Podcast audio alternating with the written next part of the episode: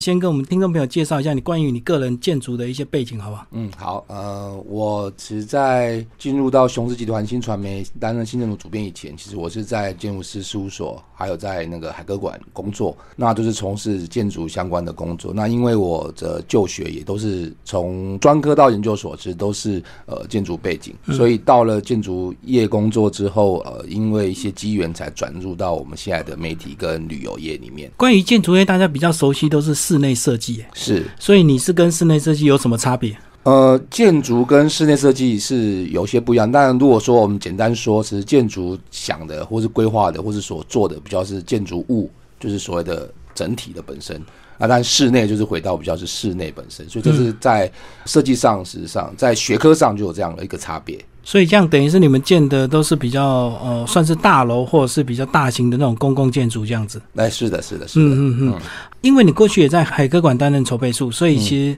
个人现在也是住基隆嘛。哎，是的，是的。所以对基隆的这个建筑就特别有这个更深入的一个了解，对。呃，其实我本身就是因为在海科馆工作，是我是台北人，然后因为在海科馆工作，然后才搬到基隆去，然后因为结婚就入住在基隆。那结婚之后这几年，那就对，因为入住在那边了，然后买了房子了，所以对那个地方就相对会比较熟悉，跟比较有感情。然后你们在自己的这个团队里也有这个呃设计一些所谓的建筑走读团嘛，对不对？是是。那是不是帮我们介绍一下这个一般的人如果参加这种建筑走读团，会听得有兴趣吗？还是一定要是所谓的建筑背景的人？我们其实，在办这样的活动的过程里面，其实我们主要希望传达的一些概念跟一些想法，是比较称之为是传传递给建筑爱好者。那我们称之为建筑爱好者，其实就未必是建筑从业人员哦。因为其实呃，欣赏建筑这件事情，事实上，各位如果可以想象一下，其实当你出去旅游。其实你百分之八十的时间都是在建筑物里面，嗯，那当然，其实，在不管是住啊、吃啊，甚至参观等等的，其实都是在建筑物里面。所以，其实我们就认为，其实如果让让我们的朋友们是在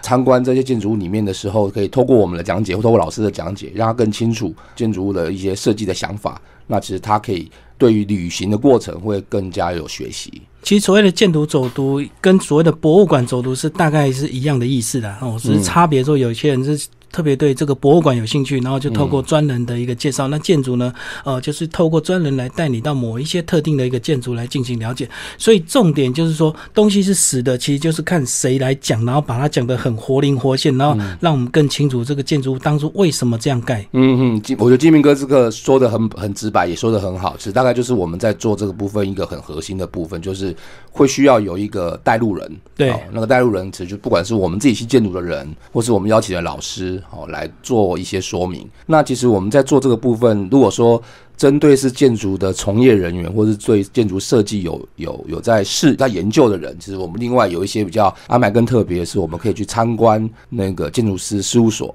或者是由建筑师本身哦来作为导览。所以那个就会更加的从第一人称的角度，可以听到建筑设计的一些想法跟概念。那如果我们就建筑物来聊的话，当然就有现在比较新兴的这个建筑物，我们可以来这个呃进行走读认识。但是也也许有些人是对这个日治时期的一个建筑有兴趣，那有些可能又对这个中国大陆这个闽南建筑有兴趣。那像你们是各方面都有这个呃涉猎，都有去做进行一些规划吗？我们现在其实比较着重或者在呃我们称之为现代建筑，嗯，就是说其实可能是在某个。时期之到现在的，对。那关于刚刚提到日日时期也好，或者是甚至有古迹啊等等的，因为对我们来看，其实，在做我们需要找寻自己的蓝海。哦，因为台湾现在在做古迹，或者甚至在做列历史建筑的一些解说的人，甚至单位，市场相对是很多的。对，哦，所以其实我们我们就希望说做一些比较不一样的区隔。所以我们现在目前来看，还是着重在一个比较现代建筑的区域。那当然，另外一个想法是，是在介绍建筑这件事情。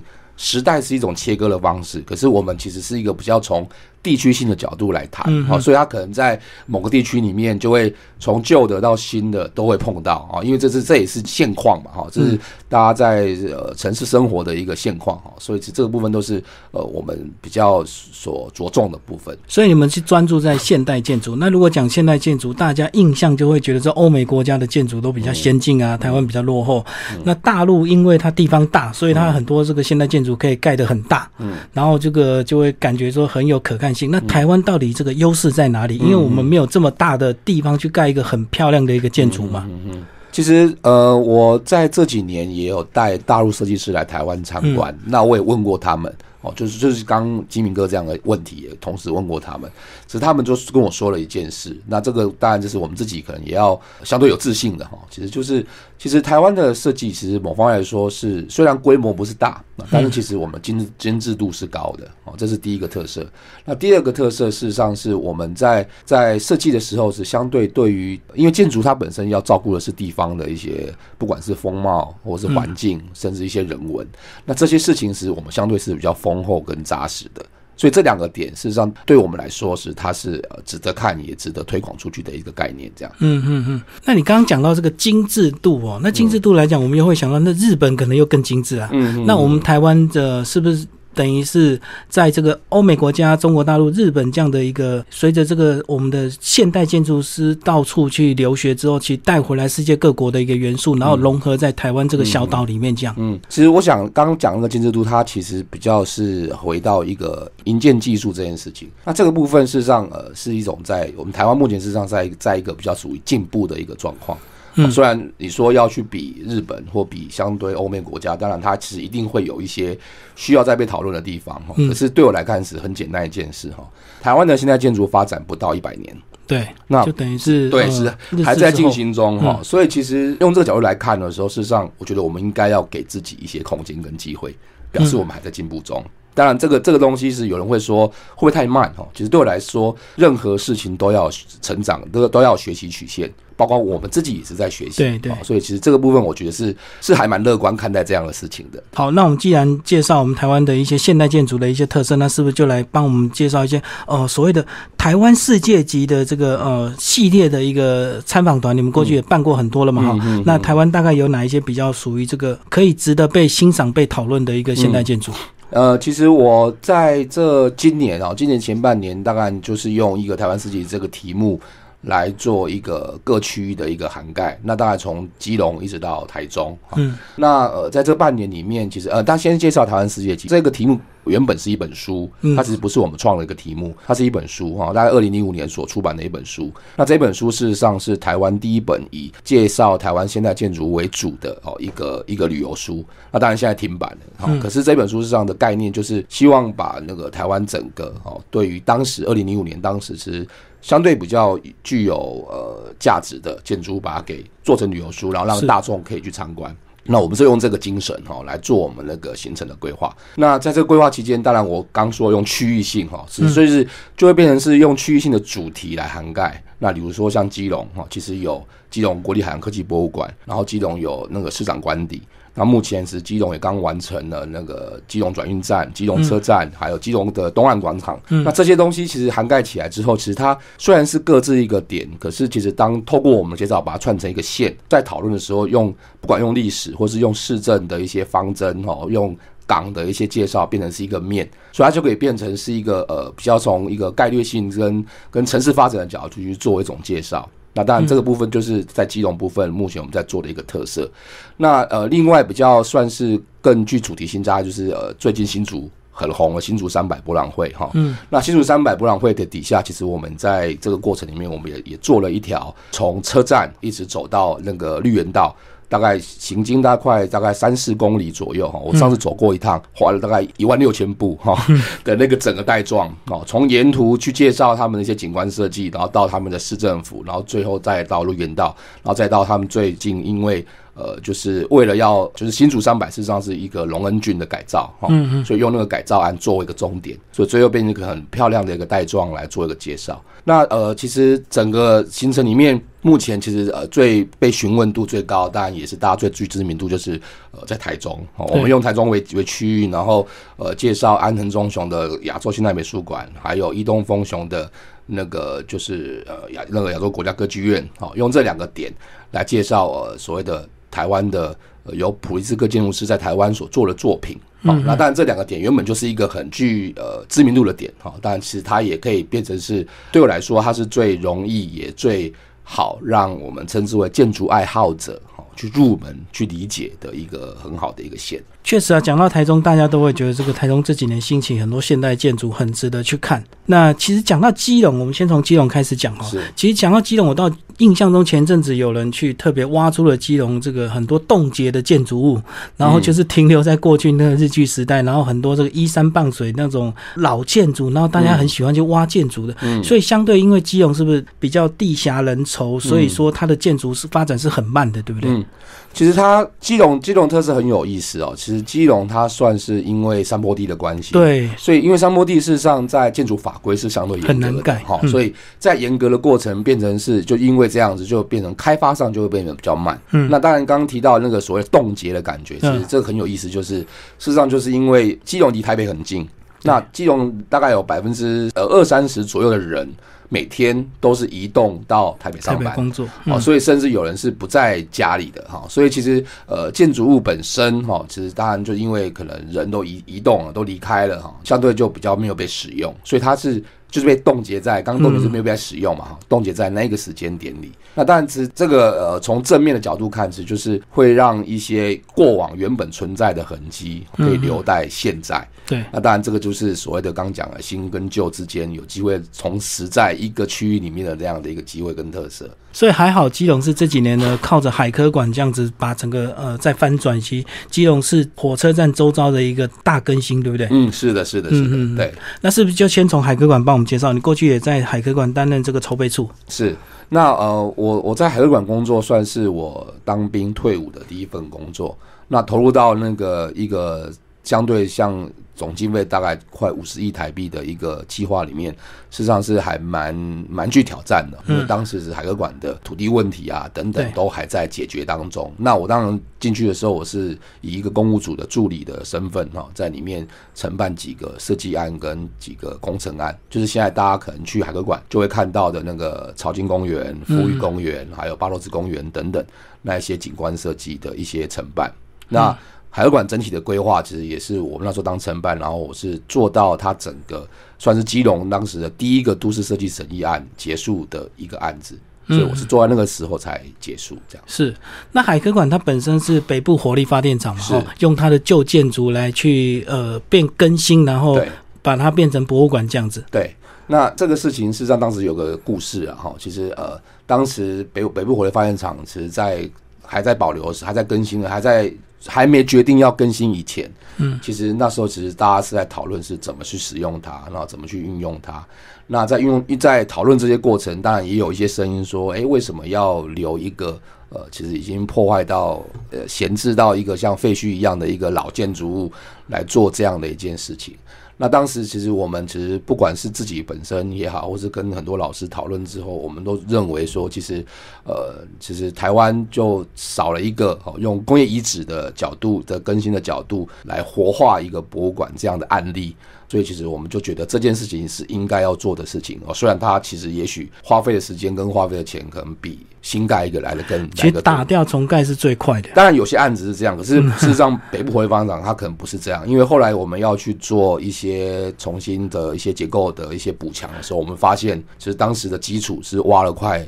八米深哦，所以其实。说真的，你要打还真的打不掉，挖太深反而很麻烦。它其实是一个，它原本在做这个建筑的时候，事实上因为它是在一个海浦新生地上，所以它其实所有的结构都非常的扎实。嗯，所以是那个那个是后来经过一些探勘研究之后，发现其实说真的，如果要重新来还不一定容易。嗯嗯嗯。然后这样子的话，以这个基隆这一连串的这个建筑物，你们是大概就是规划一天的一个行程？呃，目前其实在思考的时候，事实上大概是用两天一夜。哦，两天两天一夜，因为。其实说真的，任何的地方你能留下来过夜的话，是更有机会去理解、是跟感受在地的一些特色。当然，基隆最漂亮的，除了刚讲的市区的一些案子以外，另外就是它全市都是沿海的，哦，所以它其实它的海岸线也是非常美的。所以其实里面也是我会参观一些海岸线的一些景点，这样。所以等于是现代建筑又可以结合一些海洋的一些景观，就对了。是的，是的，是的，对，这是基隆的特色。所以你们两天一夜是过夜在哪里？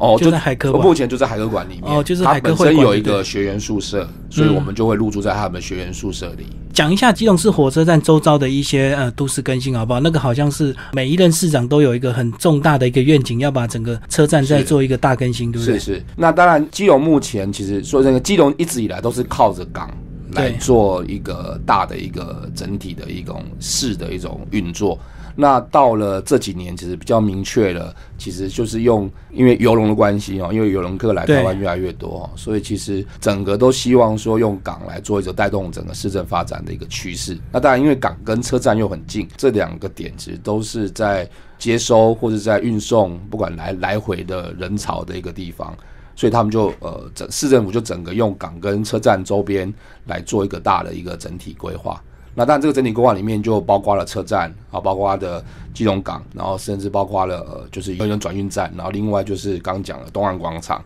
它是一个商场哈，所以整个就变成一个很整体的一个袋装这样子。因为如果没有通过你这样介绍，其实大家对基隆的印象就还停留在这个庙口小吃啊，或是啊，去和平岛看一看啊，反正就是大概就是这些景点而已。是是是是，那当然其实除了知道以外，其实当然这个这些点对游客来说呢，事实上是参观的。可是最重要的是这些东西，这些景点是对市民来说是一个生活的景点。所以这个词才是一个整个在做这件事情一个很重要的核心，因为要给市民一个很好的生活空间，哈，而不是只单纯是要给观光客一日游或两日游的地方，对，嗯，是用这个心态来做整体规划。那接下来我们来聊聊，你刚刚在上一段有聊到这个新竹的一个呃一日的建筑带，对不对？是是，帮我们介绍一下。是好。那新竹的部分，其实因为新竹本身它是一个也算是跟基隆一样是一个老城市，对啊。所以其实包括新竹车站，事实上就是一个台湾算是十大车站的之一，哈。那因为近几年其实呃整个市政发展里面，他们就用一个称之为新竹之声啊，声呐就是森林的声的那个概念来做一个整个市政的一个市区旧城里面的一些规划。那当然一定起点会从新竹车站开始啊，因为车站是一个从不管游客的角度或者是居民的角度，都是一个很重要的一个疏散的一个地方。那从车站哈，沿着前面的道路一直往前走，就会看到新竹的护城河，嗯，还有新竹的原本新竹东门城的新竹之心。哦，那当然这几个点有一些是原本就已经留下来的一个一个新一个规划好的一个市政，那只是因为整个带状就是刚刚讲跟生活有关哈，所以一定会从这两个点起点开始。那但这两个点其实对我来来说是很重要的啊，为什么很重要？是因为其实在早在大概十二年前左右，大概十五年前左右，其实这两个点都已经完成了。所以其实呃，它算是整个新竹在谈那个新跟旧之间在做那个融合的这个部分，还有想要创造那个呃市民很好的生活环境来说，事实上是一个很 很重要的一个起始点。那从这两个点再沿着护城河河岸再往市政府走，其实就会看到最近才刚完成的叫做幸福广场，嗯，大概有还有那个新竹美术馆。那这两个点就依着。吃吃的组的旁边，那当然也依着我们的那个金竹的护城河，所以其实呃，其实从景观面来说，它就等于是沿着护城河一直可以连到市政府，都可以让市民或者让居民有一个很好的一个休闲的一个场所。那当然从旁边就可以切着小路就可以到呃，我们最就跟刚刚基隆庙口一样，就知道了那个想要新竹想要新竹的城隍庙的那个庙口。那那边当然就可以呃买买纪念品啊，或是可以呃吃吃那边的当地小吃啊，霸王啊、贡丸汤啊，哈等等的，可以做个休息。那再从那边再继续再往市政府移动，然后就跨过一条大马路之后，可以到新竹的文化中心。哦，当然文化中心的旁边就有一个其实呃算是鹿角哦，为了要让整个停车场跟整个鹿角空间相对比较地层呃高层地面高度比较舒缓的一个，算是一个小的一个街角公园。那街角公园其实是有，其实在设计上其实就很像个小森林一样，嗯，所以就是刚讲新竹是森森林的森那个概念，其实当然就是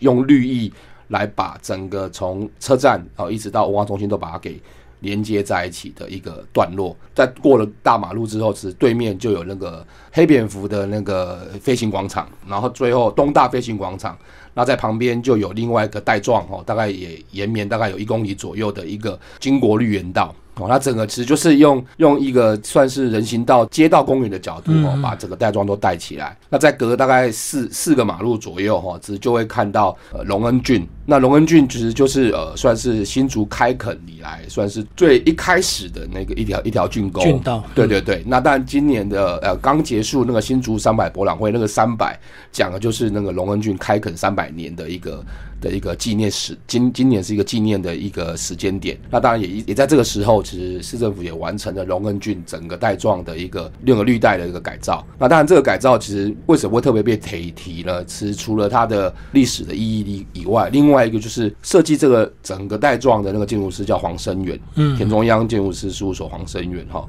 那他们其实一直以来都是在宜兰做设计，是很少到其他县市去的。那当然因为龙恩郡的机会，所以他们就在上面做了一个呃，算是还蛮有创意的一个一个一个整体的设计啊。比如说，他们龙恩俊本身，他就是用另外一种，算是他自己本身用另外一个人造地坪哈，把整个呃整个龙恩俊可以跨过龙恩俊之后，可以让大家可以走在上面去。那另外就是，它用了很大量的人工草地，哦，让那个整个绿意，除了你本身看到的那个原本存在的绿意以外，其实你在脚踏的那个部分，也是一个人工草地，一个很舒缓的一个感觉。啊，在上面做很多有儿童游乐设施啊，等等。再加上隔壁有个中央公园，它其实也是算是完工新完工的一个比较用我们最近最流行的哈，就是所谓的那个。呃，就是不要罐头油具哈，不是罐头油具那样子的多样的整套的就对对对对对的一种游乐方式，所以它整整个都是以儿童哈，或以家庭，或是以亲子，啊甚至是以。呃，新竹本身居民的一种生活的角度来做一个整体规划，这样。因为确实你要用一天，然后用走动的方式，它就很难，这个距离有限了，所以就是一定是以这个一天，然后步行能够到的一个地方，所以可能就是会掺杂着一些街景啊，或者是一些现代建筑，或者是一些传统建筑在里面。是，嗯，呃，应该反过来说，应该是说，其实唯有这种方式，你才可以理解。然后我刚刚提到那个新竹之声，它的那个理念，因为这个理念其实它其实不是。用一种所谓点状的角点的角度去看，它是用一个带状的角度去看。啊，当然那个带状就需要透过不管用你的双脚，或是甚至你要移动。啊，当然那个就是我们称之为走读嘛。那走当然其实就是一种体验的概念。那读就是在体验里面，透过不管是讲解，或是用一个比较。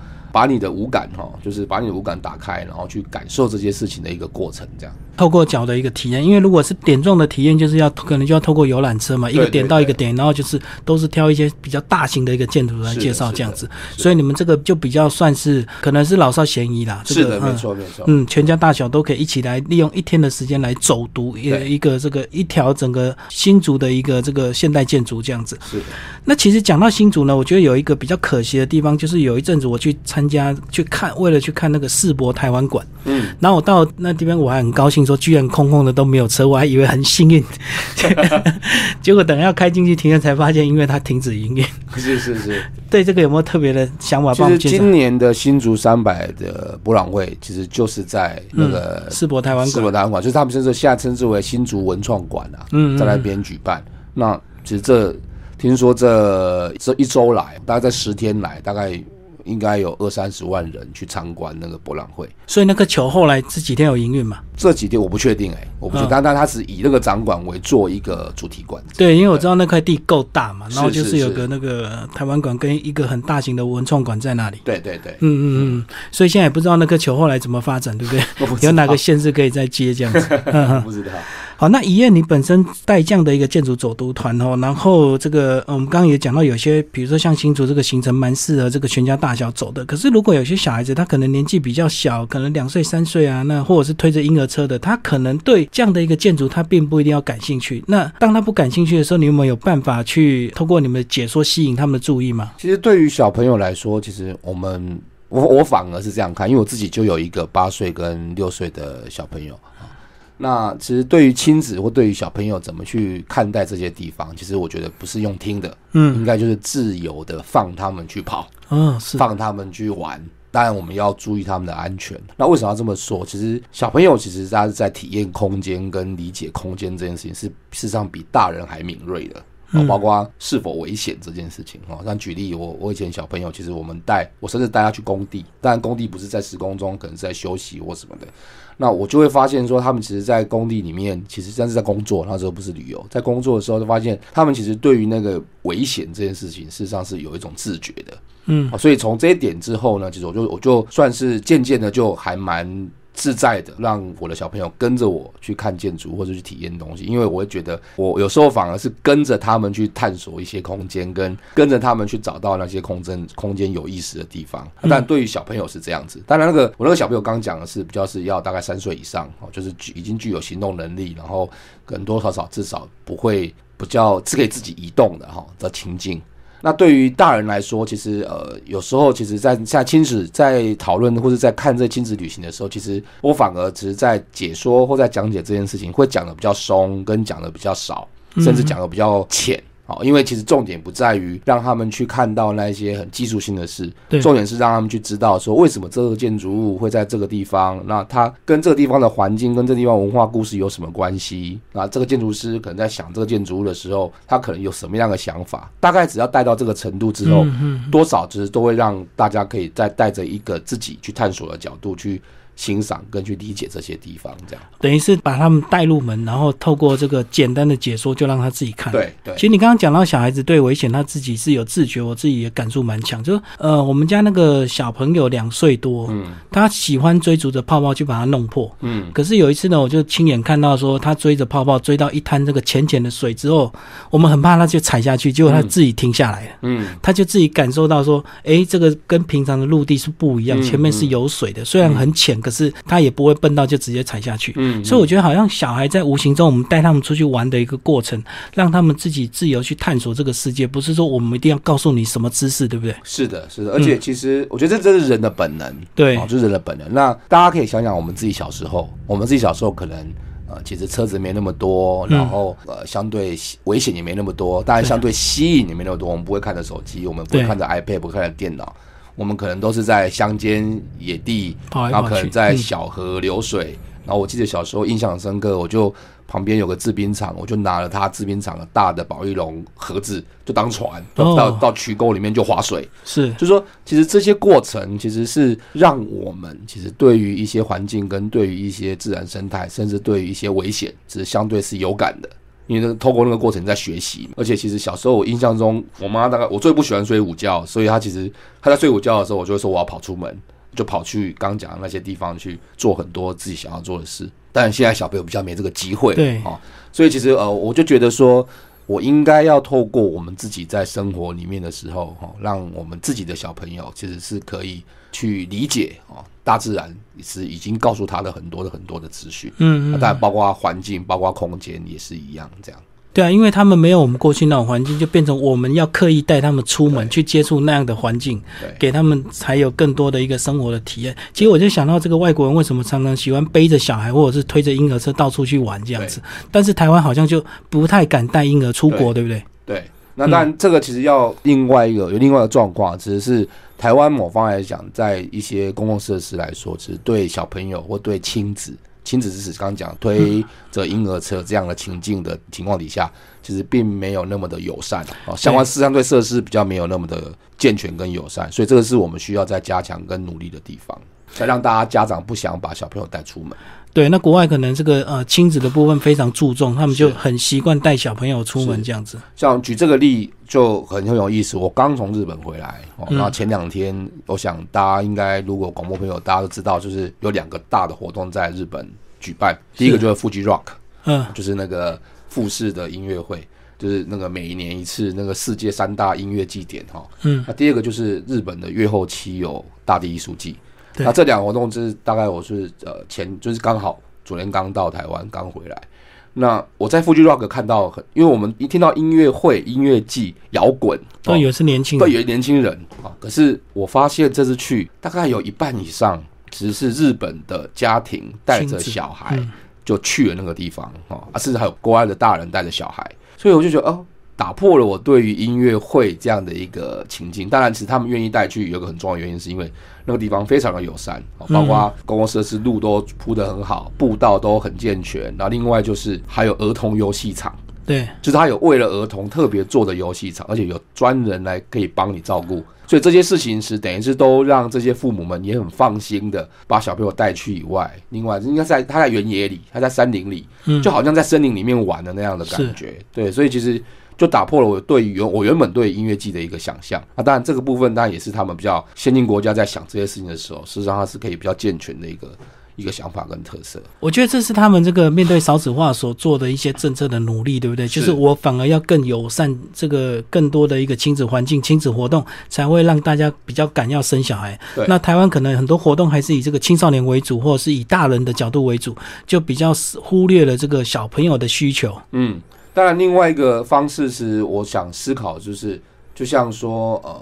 就是从，但是从一个旅游商业的角度哈，其实有时候，其实你会发现，你为了一个小朋友，后面可能可以另外这样增加了四个大人，哪四个？爸爸妈妈、阿公阿妈。全部都要陪他去。对对对对对，所以其实这件事情也很有意思，就是说，它其实某方面来说，它可能也是一个商业考量。嗯啊，因为其实你因为有机会照顾一个小朋友之后，实际上你房面后面就会多了四个大人哦，包括像像我今年大概四月我们有上了游轮哦，也是一样，游轮里面就很多家庭，嗯那家族比较起来就发现，因为其实要带的不管是年长者或小朋友出门，一定会需要有大人有其他的成年人照顾，对，所以就会发现那个家族一出门，哇，那个十几二十个要能容纳十几二十个的旅游这件事情，事实上它已经就是那个涵盖面很广哈，所以游轮也是一种选择。所以我觉得这个当然是不管是少子化也好，或者是一个政策的趋势也好，其实它等当然有可能也是一个整个商业考量上的一种一种策略，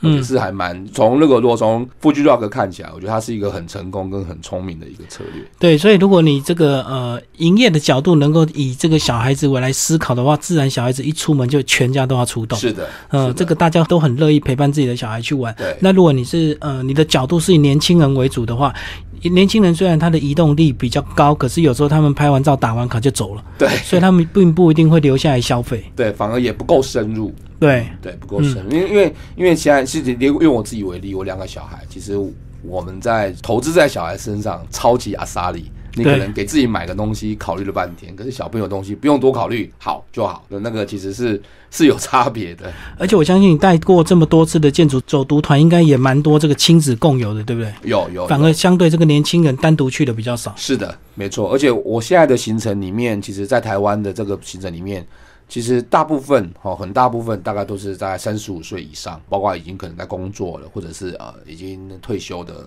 呃一些一些长者。那另外就是刚讲三十五岁以上，或者到四十岁左右，其实大概就是已经有小孩了。嗯所以其实有些会带小孩，啊，但有一些会大大小孩，就是那种国中或是高中。为什么？因为他们希望他们小孩读建筑。嗯所以就透过我们的走读去认识、去理解，然后甚至让他们看看可以去想想，当他们如果要走要读建筑的时候，他们应该要怎么样。所以它其实就有点像是有一点点是入门跟教学的一种一种入门槛的一个意味，这样子。不过我这样想，你们这样的一个建筑走读团，那个导游就更重要，因为他可能又要讲的能够讲的很深，又要能够讲的很浅，对不对？嗯就是深浅他都都要能够拿捏得当，才有办法去担任这样的工作。是，那所以其实我们在做这个部分的话，原则上都是我们自己出嘛。嗯，就是说我们自己本身行程里面有一个原本就有的领队以外，另外就是也会有个解说人员，对那都是我们自己行政组的人会出动。另外，不然就是找邀请老师，所以都是一定会是找的是建筑的专业人员，是是这。样才有办法去刚提到的，就是让所有事情可以比较涵盖的比较妥当。嗯，好，那最后讲一下你们新建筑的一些文章，大概都哪一些？就是你们大概主要都会发表哪一些文章？都是关于台湾现代建筑吗？哦，那新建筑的网站，它其实当然因为在那个雄狮旅游的一个架构底下哈，所以其实我们在报道跟在介绍的部分都会比较涵盖，比较包括在一些建筑物的设计。或者一些人物啊，当然人物就含了可能是建筑师、室内设计师，或者是跟刚提到的这些建筑相关的一些人的一些介绍。那另外一个就是我们会把那个台湾的比较台湾跟国际上有一些重要的一些讯息来做一些发布。那刚讲的那个建筑物的介绍就不止只有台湾哦，其实我们也会介绍国外的一些作品，当然也会介绍一些像比较主题性的一些题目。那但让这件事情可以比较更多样，让大家看。当然，我们的受众跟我们依我们的受众所需哈，所以其实我们也会都大概都涵盖在建筑这个题目里面哈嗯，不会外泄。因为其实对我们来说，我们要的是一个精准的议题哈，而不是一个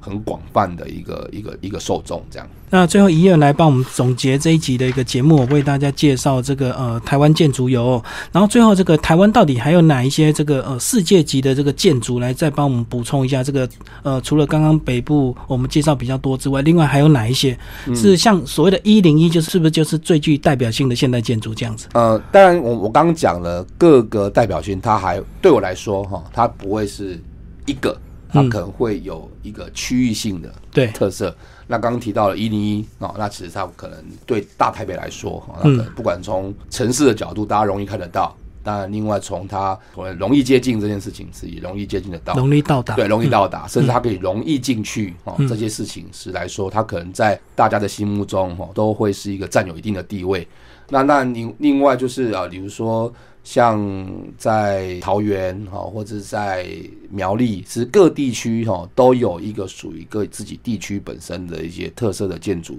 所以其实它呃，其实未必是一个所谓用台湾来讲，它可能对我来说是会用一个不同不同的区域来看区块。对对对，高雄应该也是有蛮多这个现代建筑哎。嗯，哦，高雄很多啊。那高雄现在其实高雄跟基隆有点相近，因为都是用港为发展哦。比如说港边就有现在博二。的那个仓库群哈，那另外就是高雄，其实有那个高雄的图书馆，那它其实也是很容易亲近的一个地方。那呃，我我要特别说，就是我们在讨论这些建筑以前哈，其实我都会有自己的标准，但那个自己标准是属于我自己的，或是属于我们新建筑的。那我们有个标准很重要的标准，就是我们希望它是公共的，它是让大家容易亲近的，可以走进去的，可以走进去的，甚至可以感受的啊，这个东西才有办法去。去真正的去理解刚提到那个从环境面、文化面或者是历史面等等的哈来看待的一个事情，这样。你的意思说，假如它是这个建筑很漂亮，可是它是可可能是某个公司的一个总部，嗯，但是一般人就不容易进去，对，所以你们就比较不会去介绍这个，对，因为介绍再多，你没办法进去看也是没用。对，而且当然也要看它的它有没有什么独特的地方，比如说它可能它有特殊的结构，它可能有什么特殊的地标，当然我们还是会特别讲。只是就所谓的那个在在选择上，哈，我们会用一个比较让大家可以理解的跟亲近的角度去思考的这个部分来做一次选择，这样子。好，那今天非常感谢我们的新建筑的这个主编吴燕为大家介绍达人带入台湾建筑游。那大家如果对你们这些刚刚介绍资讯有兴趣的话，怎么追踪你们的粉钻？我们大概就是有一个叫做追建筑轻旅行的粉丝页，嗯，那另外就是如果可以，大家就在。呃，那个关键字上写新建筑，或是写吴一燕哈，其实都可以看到我们相关的一些文章跟题目。嗯，好，谢谢一燕。